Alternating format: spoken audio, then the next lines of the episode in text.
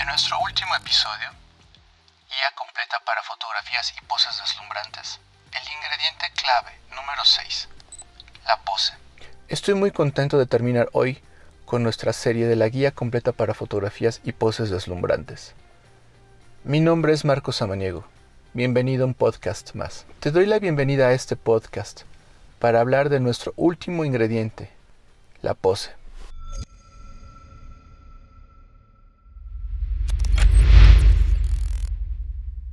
De abuelo joyero y padre relojero, Marco Samaniego creció entre tic-tacs de máquinas de tiempo, jugando a vender publicidad del negocio familiar.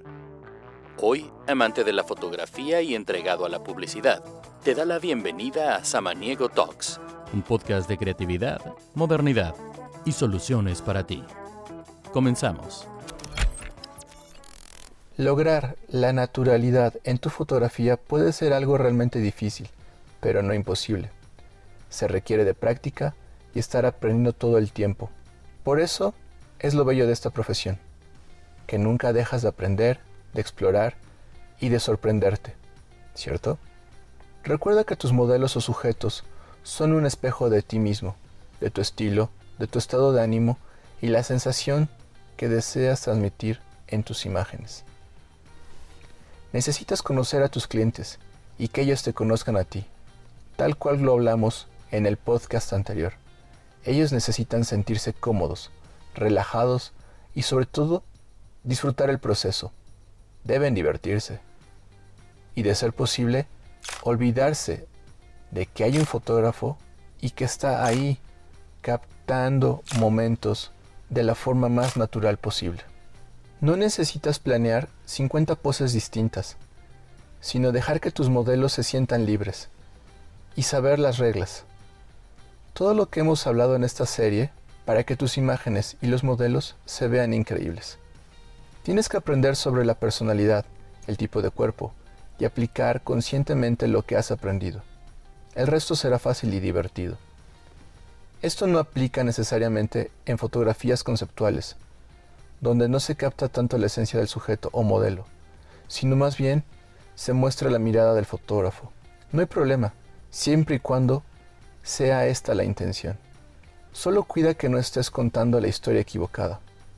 Un consejo súper valioso es que pidas a tus modelos que caminen hacia una escena o hacia una pose. Por ejemplo, dile que mientras camina cambie la mirada del sujeto a la distancia, pero que no mire a la cámara.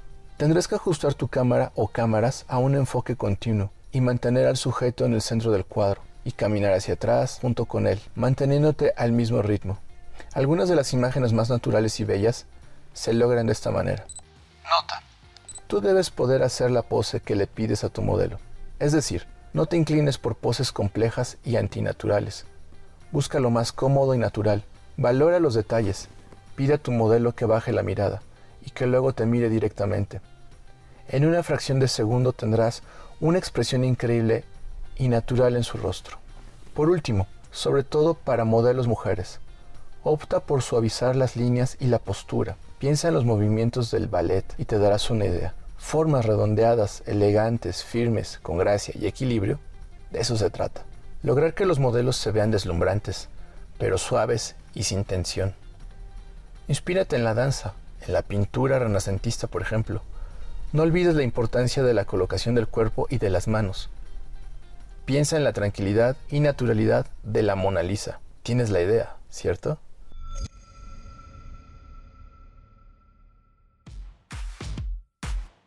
Muy bien, hemos llegado al final de esta serie. Cuentas con muchos secretos para lograr fotos que realmente cuenten una historia, que sean deslumbrantes y sobre todo, que lleven tu trabajo a otro nivel.